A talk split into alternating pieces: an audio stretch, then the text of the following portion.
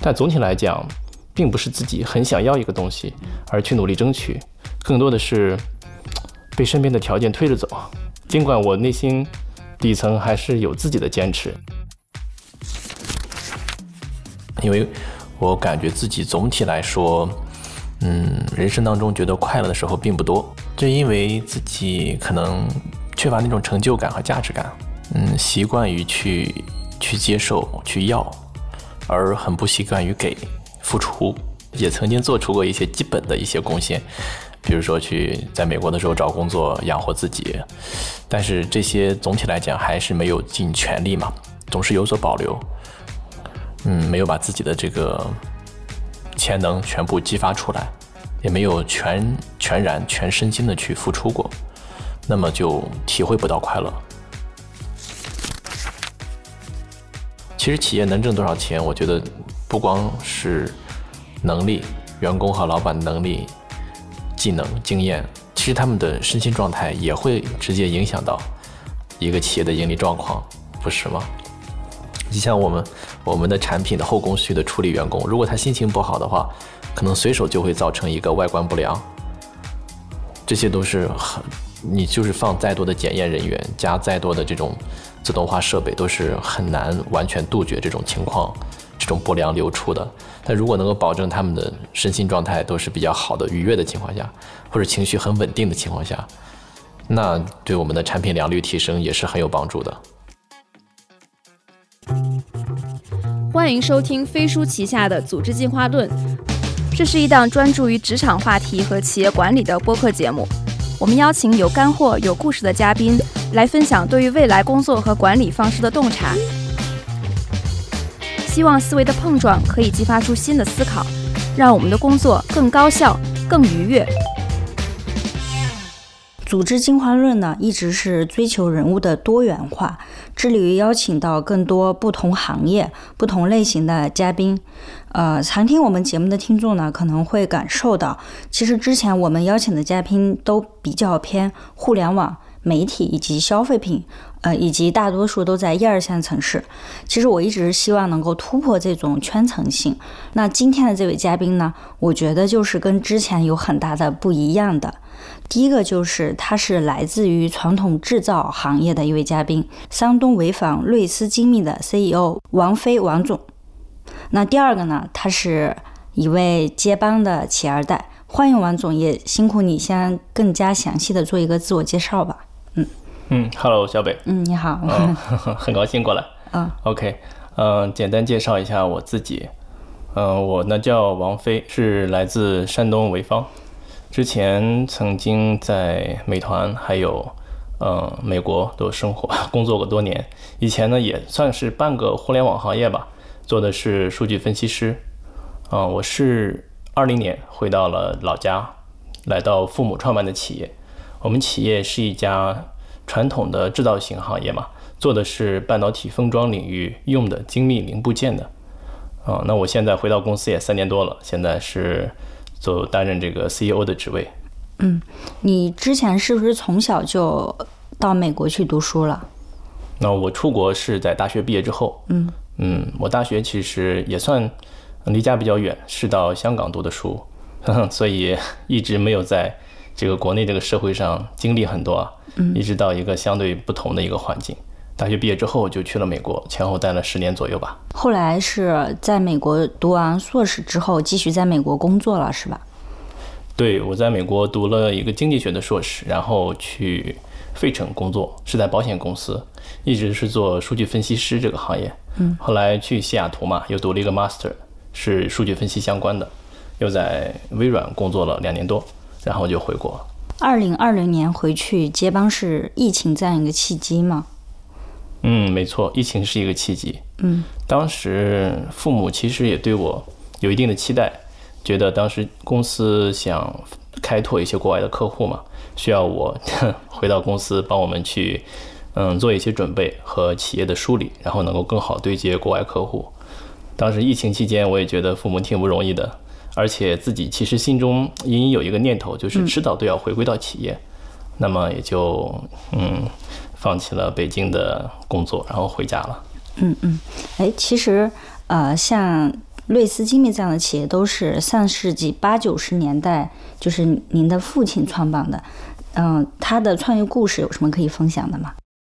我父亲他是典型的白手起家的这个创一代吧，算是。嗯。嗯，他其实并没有嗯很高的教育背景，他是在国营企业里一步一步的嗯积累自己的技术。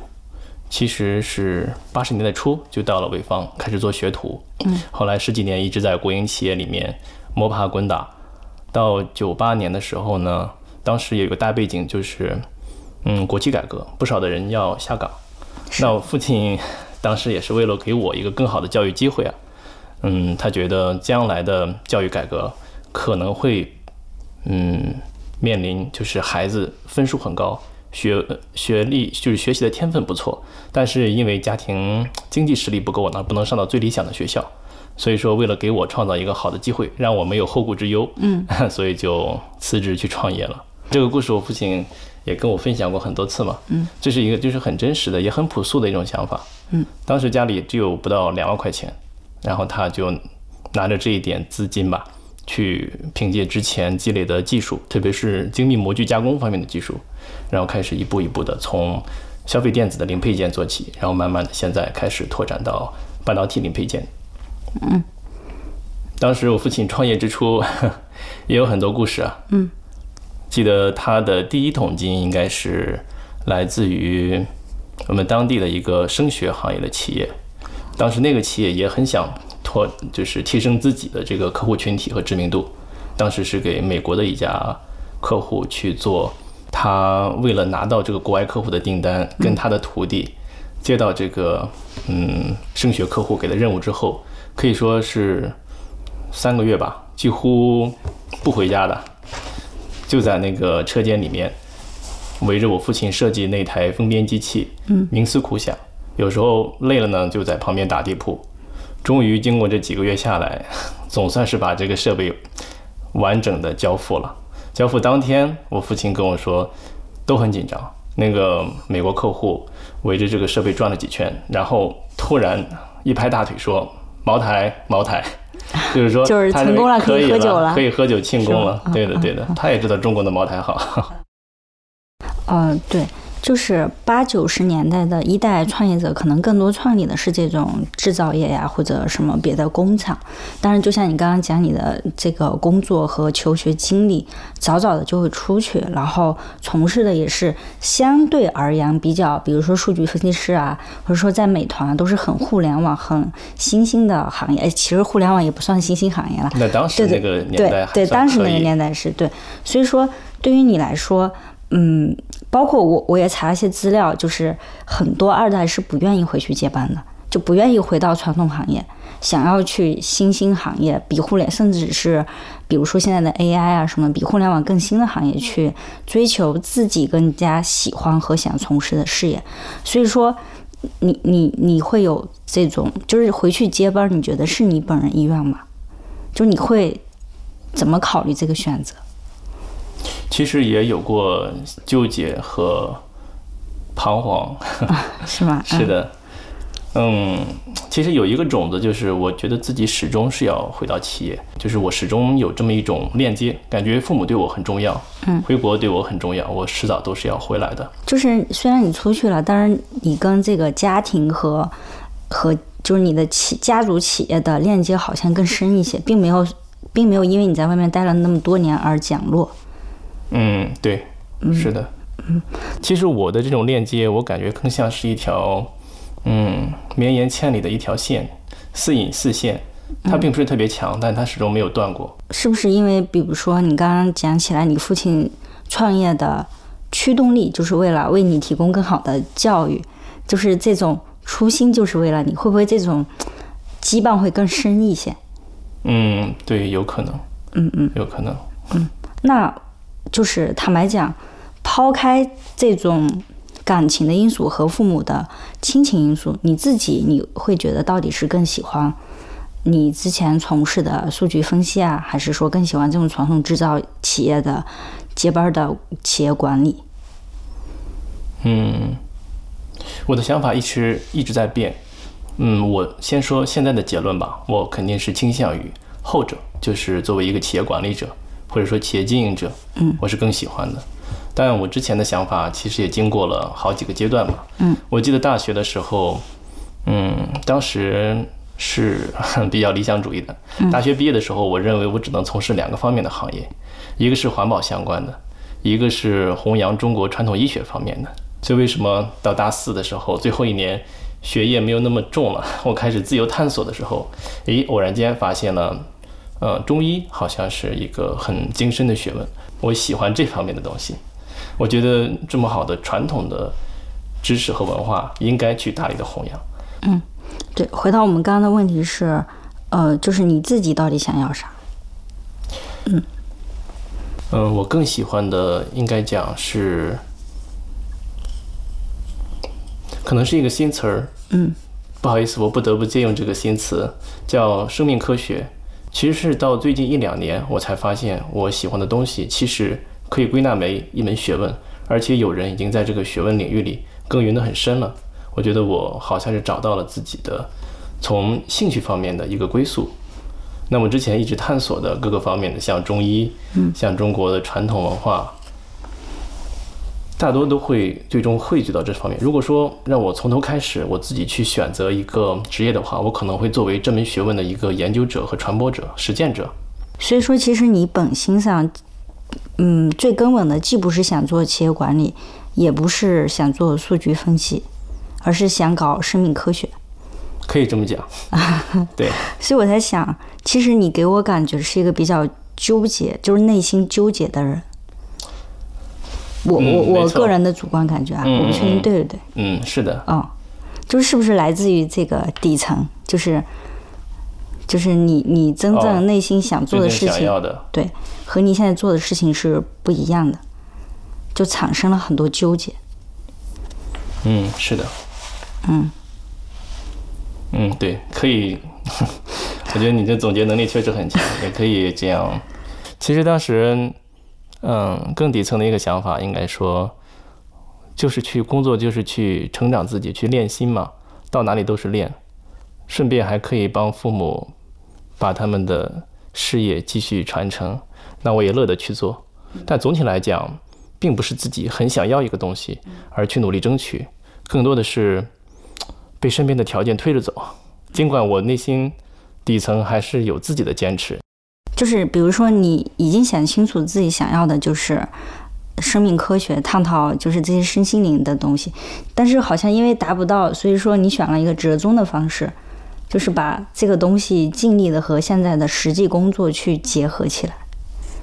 我们就管它叫生命学吧。好，生命学。嗯，是的。其实我觉得现在这个折中方案或者说结合的方案也还不错。嗯，就我觉得自己现在算是慢慢的上路了。最初的时候会有对立，会有矛盾，就不明白怎么样可以一方面追 追求自己喜欢的生命学，然后一方面又把事业做好。以下这段呢是我们重新补录的。呃，所以说声音环境可能会和之前的不太一样。王总你好，就是非常不好意思，周末又拉着你补录。哦，没有没有。对，因为我觉得上次的探讨可能有些不是很深入的地方。嗯，好的呀，那咱们再再展开一点。嗯嗯，其实其实之前你提到你已经非常清楚自己喜欢的东西是生命学。嗯，没错。但是你刚回去接班的时候，你。其实非常的纠结，觉得你的生命学和企业管理是对立且矛盾的，是吗？对，当时确实有这种冲突，主要是时间上的冲突。因为一开始对于这个学问的追求，还是希望能够穷尽它相关的理论，作为像一个做学问一样的，然后能够，比如说讲给别人听，把这个道理能够讲得很通透的那种。嗯，然后这就需要花大量的时间啊。去学习、去思考、去请教、去了解、去实践。但是经营企业，特别是我们这种成长过程中的中小制造型企业，其实是千头万绪的，困难和挑战非常多。每天面临的都是各种资源不足，嗯，人才团队不足，反正各种困难吧。一开始确实觉得是嗯蛮挑战的。哦，所以一开始你是觉得你的。呃，理想是就是侧重于知的方面，不侧重于行动。嗯，可以这么讲，对的，对你，我觉得你总结的还是挺到位的。所以你觉得你的理想是需要可能在在书房或者在图书馆大量的去看书，才能实现，是吗？嗯，差不多。所以说，我是希望尽可能的把这套理论能够相对完整的了解下来，而不仅仅满足于是知道一部分，能够指导我日常的去对它进行实践就可以了。不过幸好，就是后来我也逐步的调整了自己的理想，嗯，越来越觉得其实没有必要知道那么多。尤其是我现在做的、实践的，其实已经是远远少于我所知道的了。目前所知道这些就够我练很久。那么我也调整了我的理想嘛，就是从穷尽生命学的理论改变为活出那些理论中所描述的样子。比如说像就是很有智慧、很有爱心、很包容、非常自在那种那些生命状态。就是从单从的求知到开始追求知行合一了，是吧？嗯，对。是的，哎，也是个方法。就是当我的理想太过呃难以实现的时候，我是不是我的理想本身就不切实际？然后这个时候调整一下理想，也是一个方法。没错呀，对我是这样子的。对，一开始就是知的方面太高了嘛，行的方面就是相当于零。那么现在就是先多做一点，慢慢的，嗯，就是做一点，然后可能知的方面又欠缺了，再去学，相互促进，螺旋式的上升。对，是的，我觉得你这个其实很普遍，就是每个人一开始都有一个特别崇高的理想，后来发现，哎呀，我这个理想太崇高了，太不现实了，慢慢的就调整、调整、调整。嗯嗯嗯嗯。所以，所以其实你在调整理想之后，感觉到你的理想和你的现实工作是可以统一的了，是吗？嗯，是的。而且我的工作非常有利于我理想的这个实现。为什么这么讲呢？主要还是一个观念上的转变，就是说我意识到，嗯，先不说那个理想那么高远了啊，比如说是就是很很有智慧、很自在那种状态，首先得让自己变得更加快乐起来，然后再去谈更高的一些状态。那么为了实现让自己更快乐，就也其实就可以通过工作。为什么这么讲？因为我感觉自己总体来说，嗯，人生当中觉得快乐的时候并不多。为啥呢？你你在别人看来，你你你拥有的很多，就是本身拥有的就很多了，但是你不快乐吗？嗯，是的，就是看起来可能好像条件还可以，也比生活也比较舒服。对呀。是的。这是多少人羡慕的。生活呀，是的，是的，嗯，那你为啥不快乐？就因为自己可能缺乏那种成就感和价值感，嗯，习惯于去去接受、去要，而很不习惯于给付出。我不知道这样我表达的清楚没有？就是，就是你你获得的东西全部不是通过自己努力得来的，所以你没有任何成就感和价值感。嗯，对，可以这么讲吧。当然，大部分啊，也也也曾经做出过一些基本的一些贡献，比如说去在美国的时候找工作养活自己，但是这些总体来讲还是没有尽全力嘛，总是有所保留。嗯，嗯，没有把自己的这个潜能全部激发出来，也没有全全然全身心的去付出过，那么就体会不到快乐。这个我还挺理解的，就是有些东西太容易得到，没有经历一个努力过程的话，对对，对，其实是是不快乐。没错。嗯嗯，那么所以有了这个思维以后，我觉得其实去继承父辈的企业，嗯，也是一个很好的去练习付出和担当的机会，因为这种传承父辈的企业呢，其实我回来 本身就可以，嗯。创造不少的工作岗位，为什么这么讲？因为如果我不回来，那么父辈的企业随着父辈年龄越来越大，可能看不到新的发展机会的话，那会规模会越来越小。随着骨干员工的流失的话，那可能大部分的员工就要去另找工作了。哎，那工作除了让你体会到这种付出的快乐，还有别的吗？就是跟之前从就是别的之前从来没有体会过的东西。跟父辈观念也有改变，就自己确实 知道，但大概能理解一下父辈为什么会那么累，有的时候情绪那么烦。就小的时候经常也会记得父辈回到家的时候是带着不少情绪回来的，身心都比较疲惫。现在知道，哇，那确实每天处理这么多烦心事儿，当然会很累嘛。因为一但凡是反映到企业经营者这边的，基本上都是下属搞不定的难题，企业中最棘手、最恶心的问题都会层层过滤，然后呈现给老板，老板就要就要把它给吞下去、消化掉。如果消化不掉，那只好带回家里了。所以慢慢的也理解了父辈为什么会就是状态并不是很好嘛，为什么会那么辛苦，也开始体会到他们的不容易了。嗯，那你现在？会把你的情绪带回家吗？哦，尽量的做到不要不要吧，尽量的先尝试自己化解。其实这个对，不仅是说企业管理者，就大多数工作的人，他在职场中的很多情绪，如果不发泄，自己不处理完的话，都会带回家。其实对家人都是很大的伤害。嗯，是的。没错，有些时候也是不自主的，其实也不是不想消化，是化不了，但是也不能一直不见家人，对吧？那这个负能量也只好就是带到家里来了。为什么家庭不是一个帮你化解情绪的地方呢？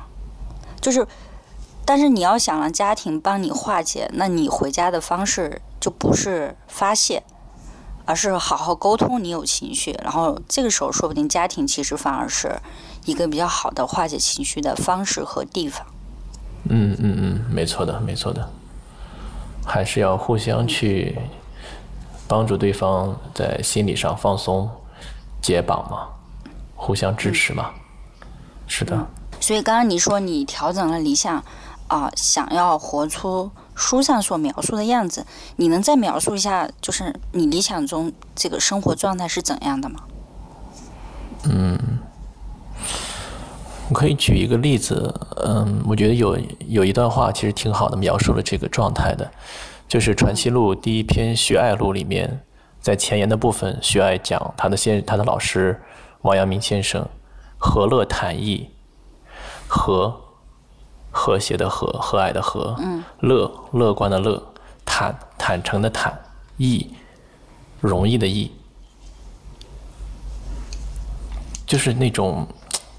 让人如沐春风，非常和蔼，对一切困难都觉得有克服的办法，非常的乐观正向，非常的坦诚，让人觉得靠近他的时候就不需要有任何的心机和算计，可以很嗯开放坦然的去跟这个人进行交流，不需要设防，然后有一种轻松感。有一种被那种正面的磁场所滋养的那种感觉，我希是希望能够活到那种那种状态。我不知道我表达的够清楚不够，或者再举一个例子，就以前好像有一位那个北京的一位太极拳的老师，他据说他后来他的功夫已经很深了，以至于找来找他这个切磋拳艺的人，当走近他的时候。就感觉一点想要去攻击的那种想法都没有，就整个人就松下来了，就感觉 是一个非常崇高的存在，自己都不想有带有任何的攻击性的那种那种想法。嗯，所以其实总体来说，就是自己是内心平和，然后积极乐观，同时同时想要把这种。这种正能量传递给别人，就是让别人靠近的时候感受不到任何攻击性，而是愉悦、愉悦、如沐春风的。对对对，哦，还有比如说，嗯，很很有智慧，可以在很复杂的事情中一下就看到本质，嗯，迅速的解决问题，嗯，或者是很豁达，或者是很自在，什么事情都看得穿放得下，但是该去承担的时候呢，也能。毫不犹豫的去拿起来。嗯，那你觉得一百分的话，你走到了多少分？如果是零到一百的话，可能只有零点零零几吧。因为圣人的境界跟我们确实是相差很远啊。所所以，你希望自己是一个百分之百崇高的人。你如果如果你自己发现自己就是，比如说啊，内心有一些龌龊或者一些不好的想法，你会怎么样？嗯。你会接受吗？会接受，然后尽量尽快的去转换念头。首先是要觉察到这个不好的念头嘛，然后尽快的替换。就想，那如果是圣人的话，处在我这个阶段，他会怎么想？他肯定不会像我刚才那个龌龊的念头，对吧？嗯，就是有句话叫“人无全人，人非圣贤”，就好像没有哪个人是如此崇高的。就可能传承下来的一些圣想，是因为可能在这个 历史过程中过滤了他的一些不圣想的地方。嗯，当然你说的没错，就是嗯，毕竟历史我们并没有亲身去跟那些圣贤接触嘛，我们也很难了解他的内心世界。但是我相信还是有人 确实曾经达到了很高的高度的，比如说孔子和佛陀肯定是很高的。几乎就是你说的一百分吧。嗯，反正你的终极目标就是成为那样的圣像。嗯，是的。把自己内心所有的杂念、恶念全部都给去除掉。嗯，没错。这个理想我还是很久没有接触到有人是这样的理想了，就是成为圣人。好呀，那希望你能够在这个工作中逐渐的去把自己塑造成这个样子。其实上次聊天的时候，我们提到一本书叫《月亮与六便士》，然后我这两天紧急的补补课，我重新读了一遍这本书。嗯，我发现我我其实之前读过一次，但是应该有好几年了吧。然后我发现这次读，我的收获和理解和之前完全不一样。嗯，是吧？这本书对，这这本书，呃，我稍微讲一下他讲了啥吧，以防有人忘记。其实他就是讲了一个证券经纪人，呃，在四十岁的时候，他突然放弃他原本的生活，然后去画画。嗯，你可以想象一下，一个四十岁，然后证券经纪人，就是在当时的社会地位还是挺高的，然后也相对来说也比较有钱。然后他有家，然后还有俩娃，对，就就那么突然的，在四十岁的时候，他放弃所有的一切，突然离开，给他妻子留了一封信，然后就走了。一开始，他妻子、他家人都以为他是在外面有小三儿了，然后就派了那个作者去巴黎，就去找他。结果那个人去了，发现之后，并不是他，就是去画画了。嗯，追求自己的理想。对，最后他在一个小岛上，一个与世隔绝的岛上，创作出了非常伟大的作品。其实我第一次读的时候，我觉得这个故事非常的遥远，嗯嗯，非常的就是为了理想放弃所有的一切，抛家弃子，然后 就我觉得很没有现实意义，我觉得非常遥远。但是，但是我这次却觉得这个故事其实并不遥远，非常熟悉，就是你身边。多多少少会有这么一些人，就是他可能到了一定的年龄，然后看起来也像这个主人公一样，可能功成名就、事业有成，但是他会突然的辞职，然后放弃他拥有的 title 啊，或者看起来非常光鲜亮丽的一切，然后去做另外一个你没有想到的事情。当然，这个毕竟是小说嘛，小说里的这个故事会更加的呃彻底和极端一些，但现实生活中不会有人这么极端，但是。我觉得比较相同的吧，都是说一个人活到一定的阶段，然后他突然发现自己拥有的那些 title 呀、虚名呀，其实都不是自己喜欢的。他发现自己过的并不是喜欢的生活，这个时候他就会觉得那些虚名没有意义。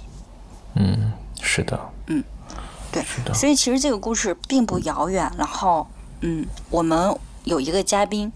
是第五十七期的嘉宾，感兴趣的可以再去听一下。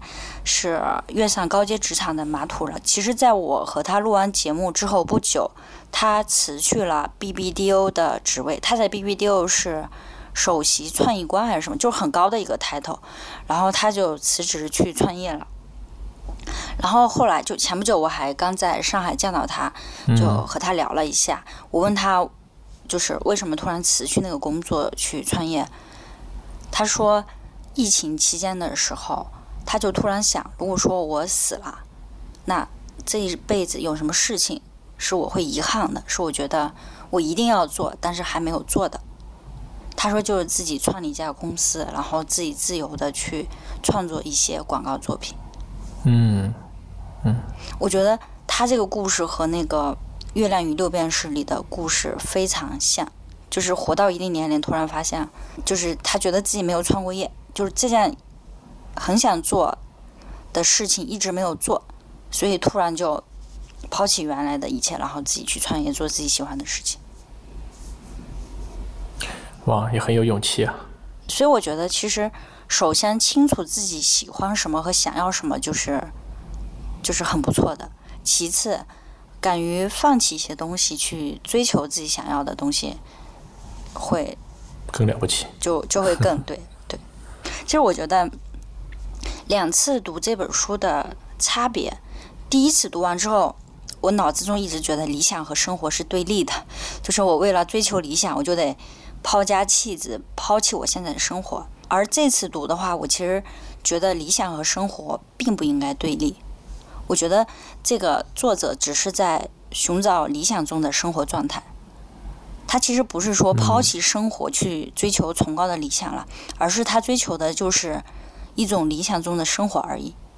为什么？因为因为其实，呃，其实书中有很多情节或者细节吧，就比如说这个。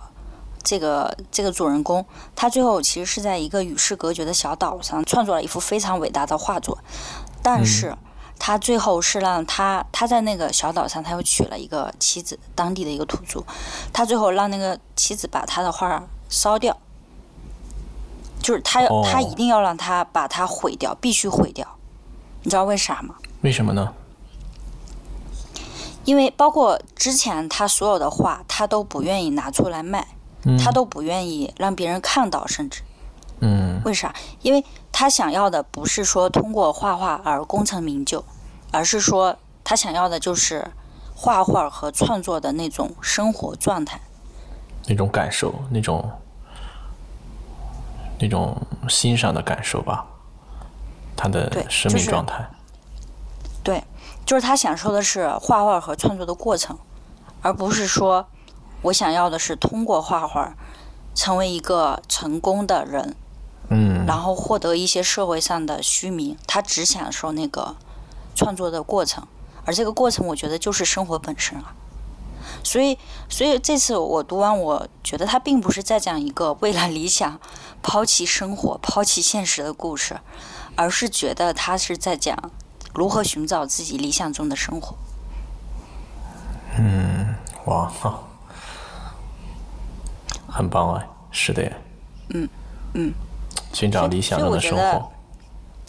对，所以我觉得就是你刚刚你自己的探索，最终也是说，并不是说为了自己崇高的理想就放弃了生活，而是你也在探索怎么把你的理想给在具体的生活中、工作中实实践起来。嗯。其实殊途同归，其实理想和生活从来不是对立的。嗯，没错，没错。而是统一的。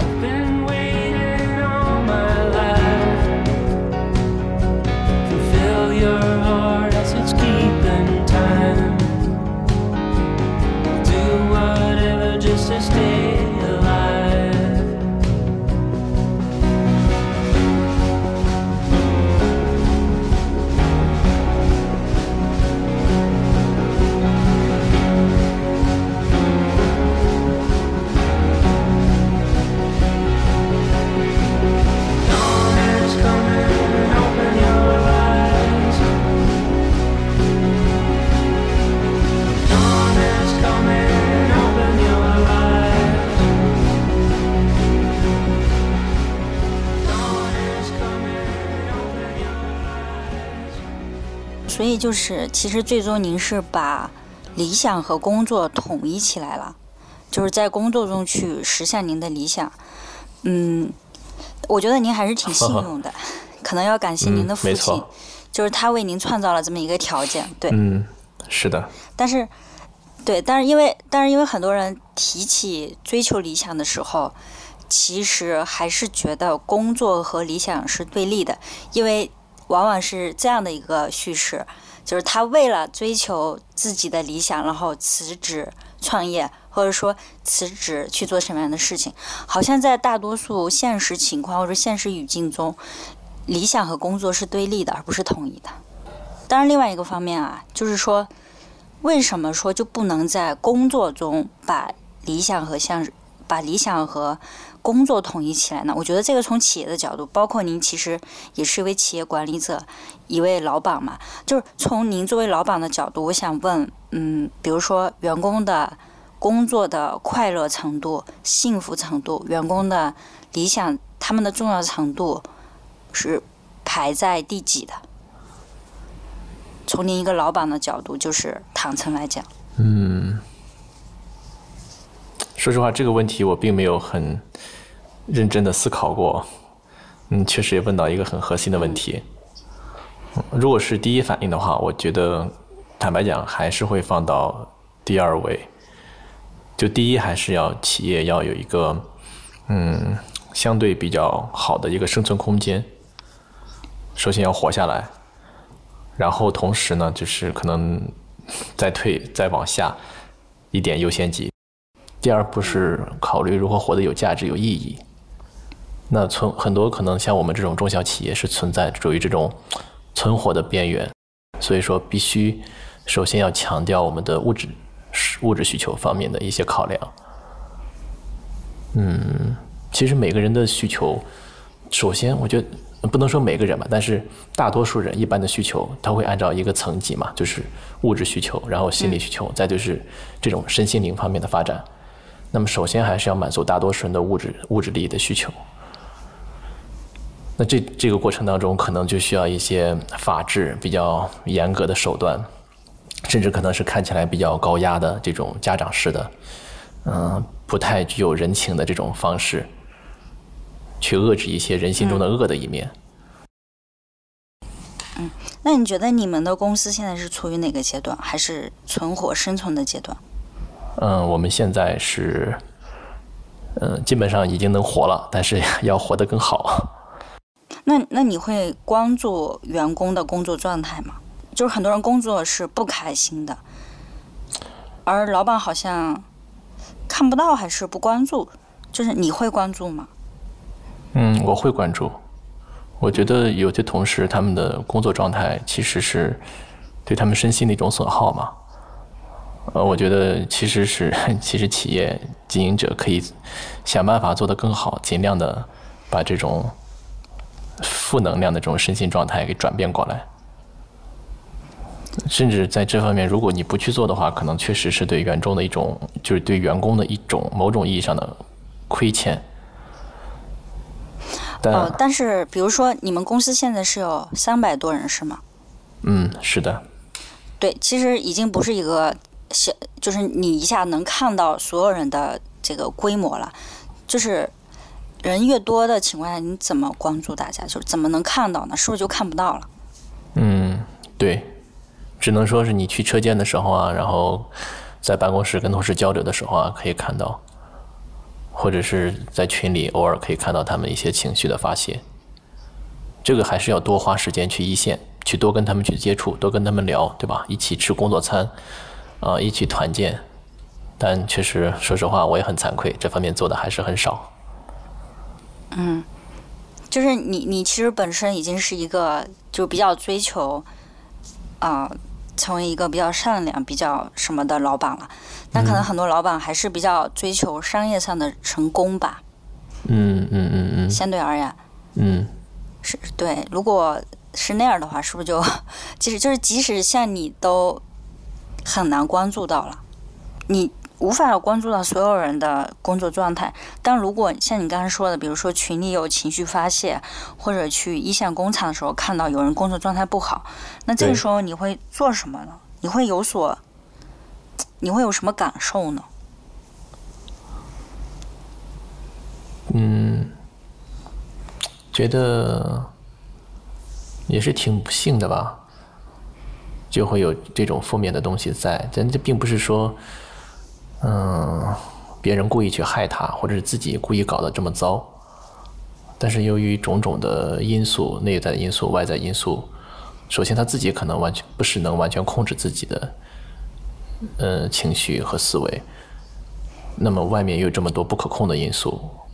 所以导致了现在这种不愉快的状态，这个是挺可悲的，但是也不能停留于这个可悲，还是希望他们，就我和他们一起，都去转念转变心态，就是面临这个困难的时候，那也可以想，这就是一个磨练自己的机会，是吧？提升自己的机会。谁？我 sorry，我想打断一下，你刚刚谁可悲？你是觉得这个发泄情绪的人可悲？或者工作状态不好的人可悲，对，是的，嗯，可悲，为啥呢？为啥觉得他可悲？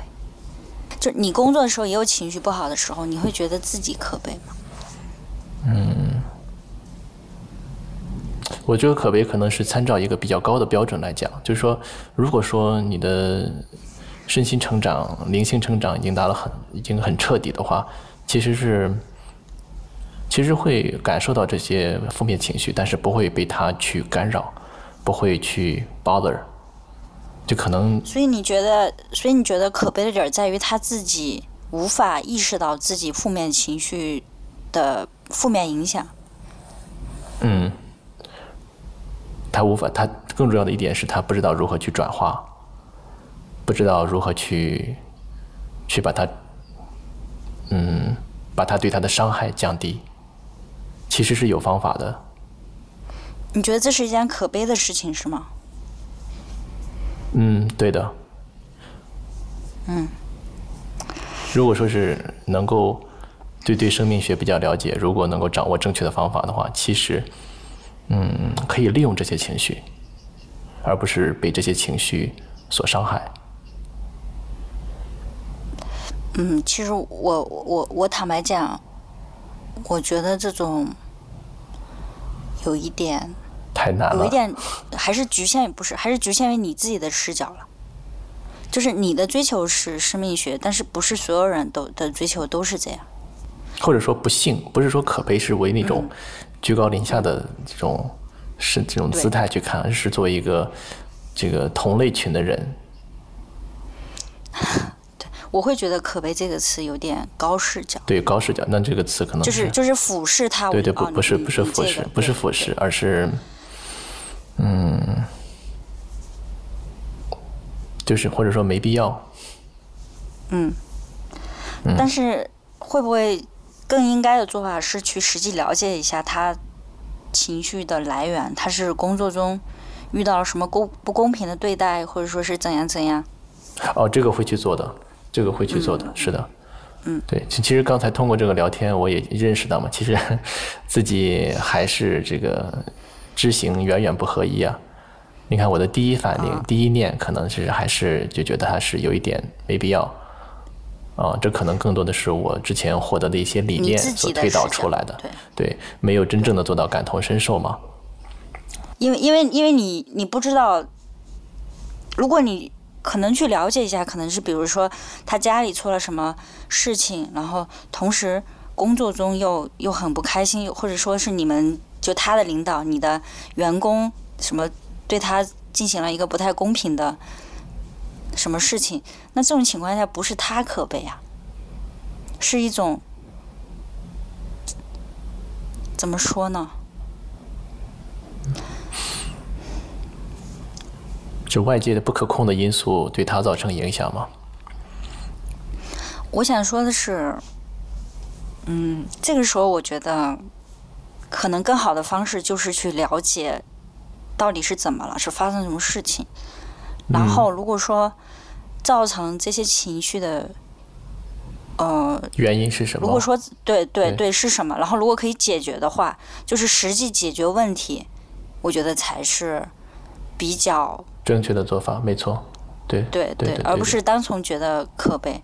哦，我当然我也不会说停止步于就是觉得他们可悲，但最好还是先去安慰一下他，然后我觉得不是，不仅是安慰，因为安慰没有用，而是了解问题是什么，然后解决实际问题。嗯，对，所以从一个老板的视角，会去关心员工的理想是什么吗？嗯，员工大部分是希望能够得到职业的发展，物质的富足。嗯，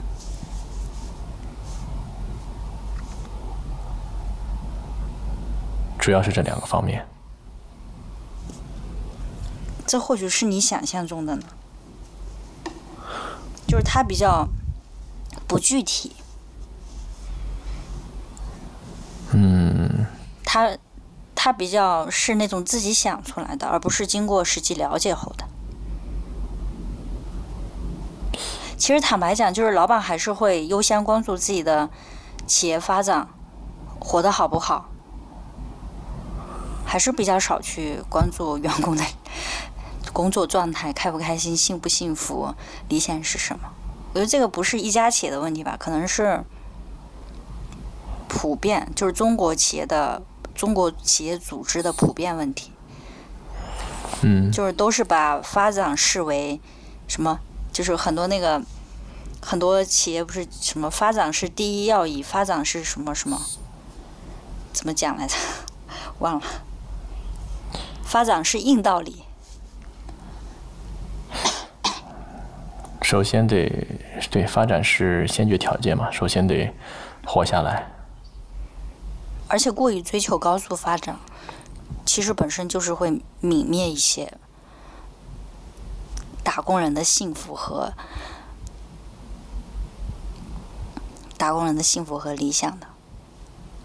不过话又说回来，如果其实企业能挣多少钱，我觉得不光是能力，员工和老板的能力、技能、经验，其实他们的身心状态也会直接影响到一个企业的盈利状况，不是吗？你像我们我们的产品的后工序的处理员工，如果他心情不好的话，可能随手就会造成一个外观不良。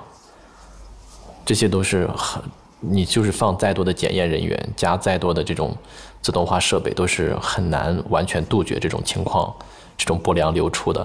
但如果能够保证他们的身心状态都是比较好的、愉悦的情况下，或者情绪很稳定的情况下，那对我们的产品良率提升也是很有帮助的。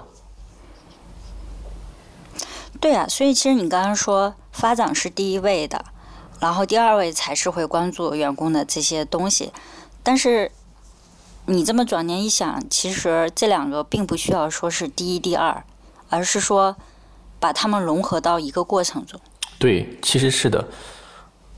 只要是我们把事情做好，发展是自然而然的结果。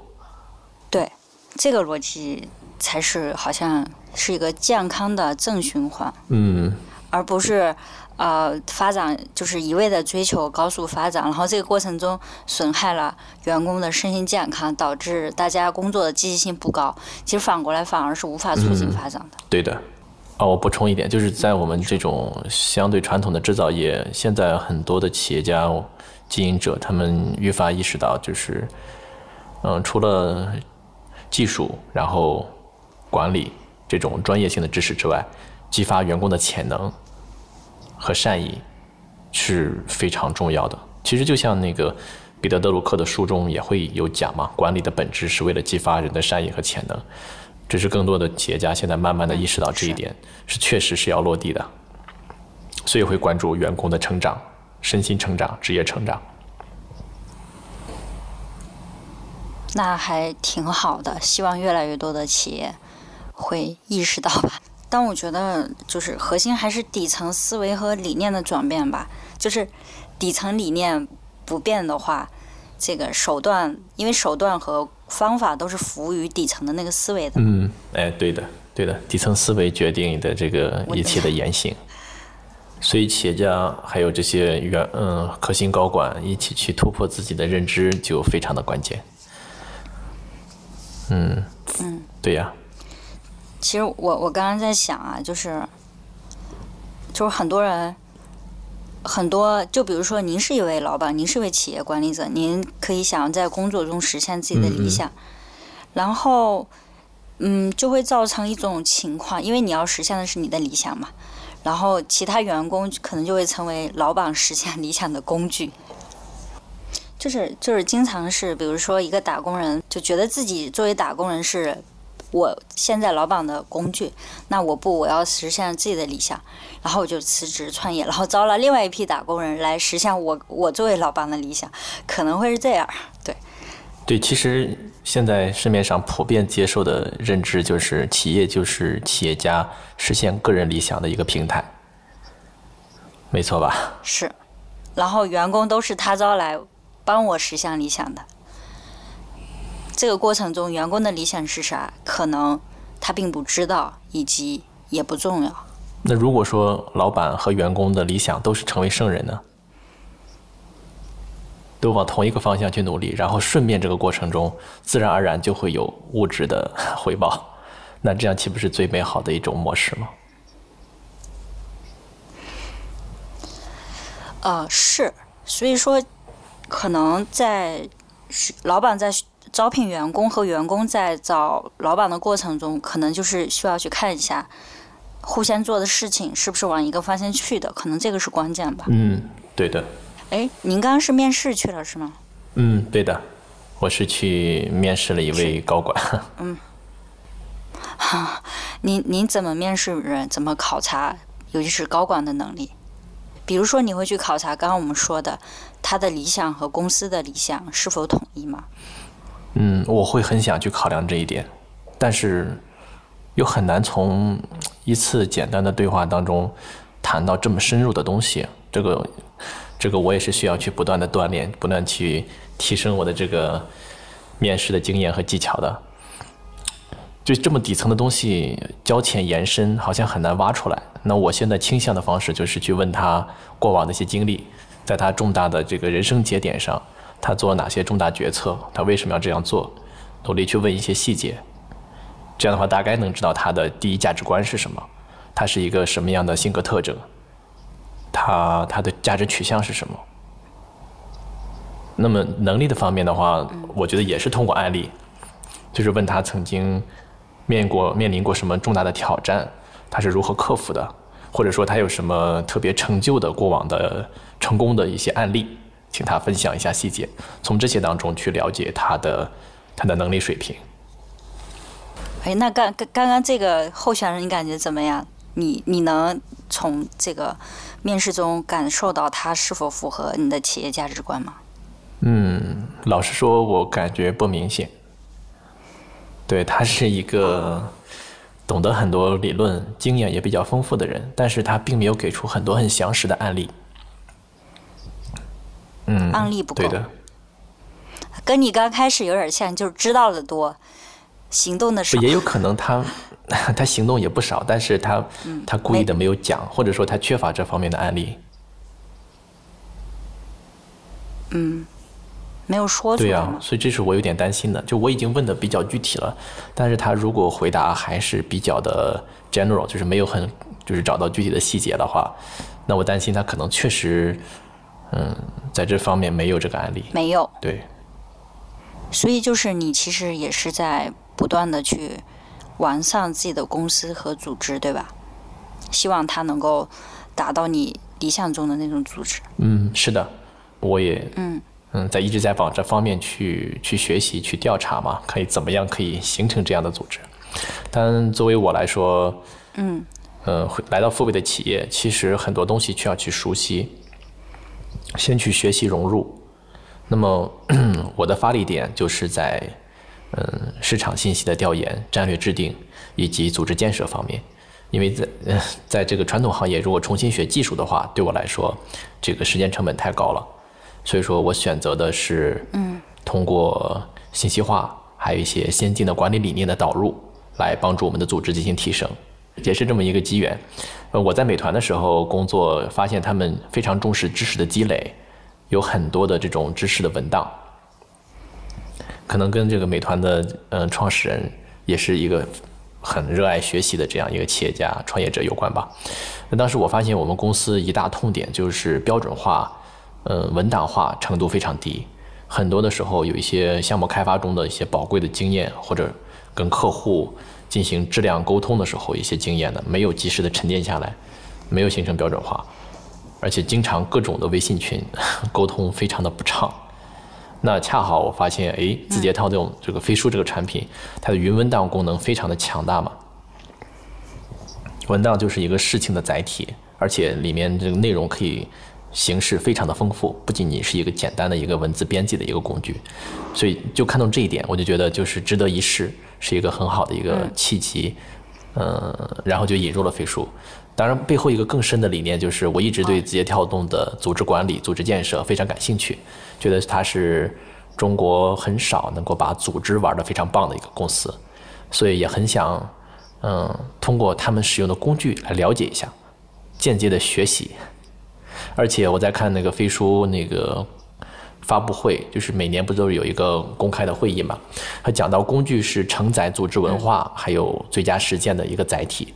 我是被这句话所深深的触动了，那我觉得是一个很好的机会，所以就引入了飞书。那现在你们用用飞书有多久了呀？嗯，也有两年了吧，两年多了。对于你们传统企业来说，你觉得飞书就是带给你们使用两年之后带给你们哪些比较大的提升和改变吗？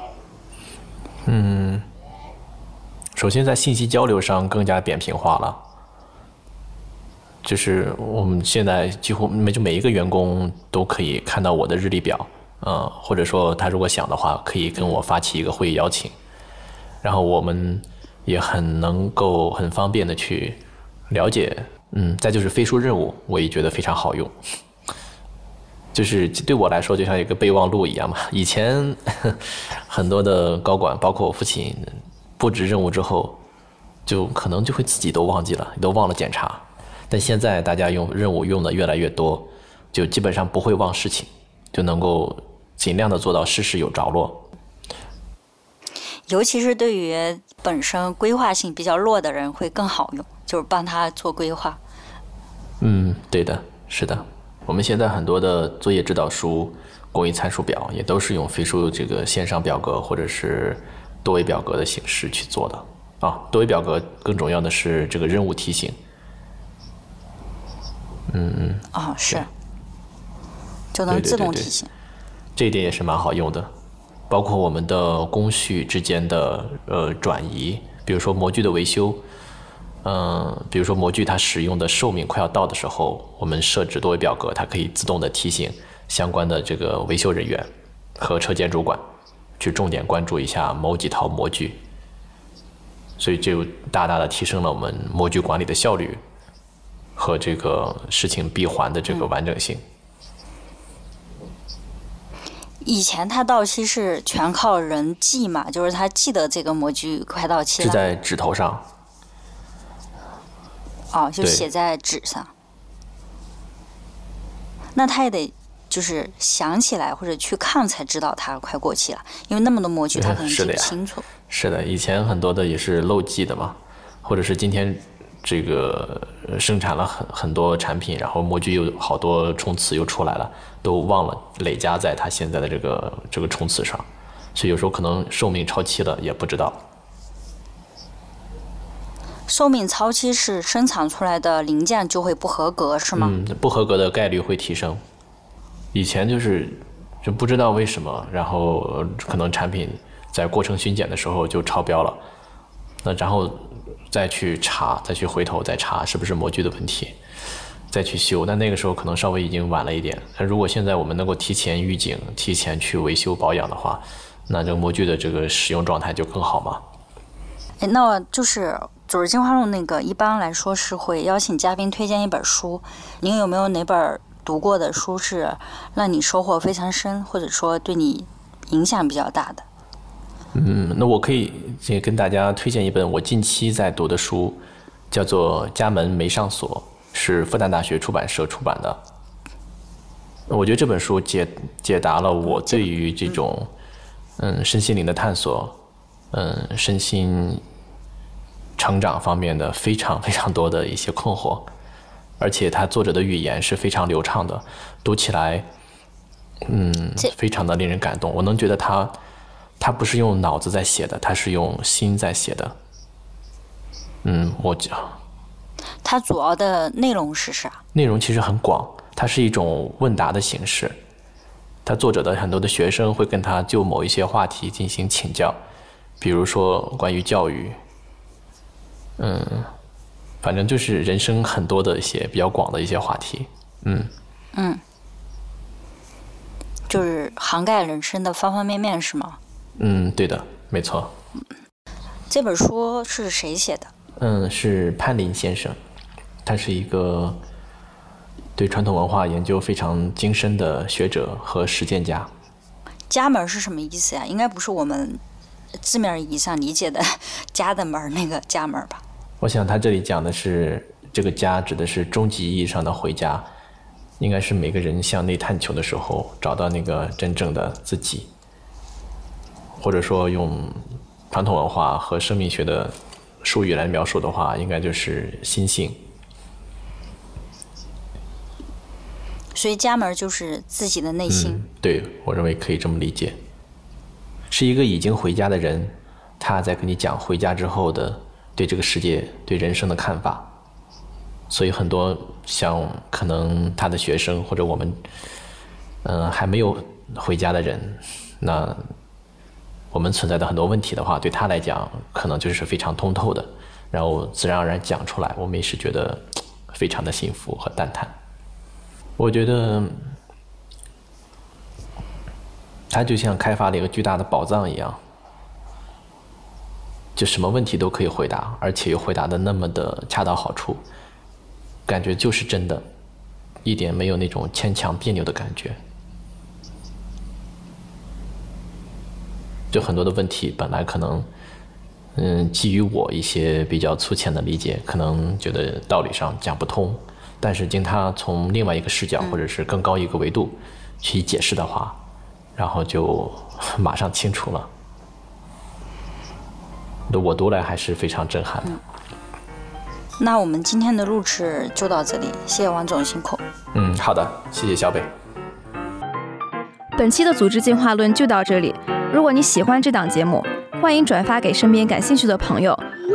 我们也期待你在节目下方的精彩留言，同时也邀请大家加入我们的听友群，请添加我们的小助手为好友，微信号是飞书 OKR 的全拼。在这里，你可以跟我们深度交流，结识志同道合的朋友。也欢迎大家关注飞书的微信公众号，或者访问飞书官网飞书点 cn。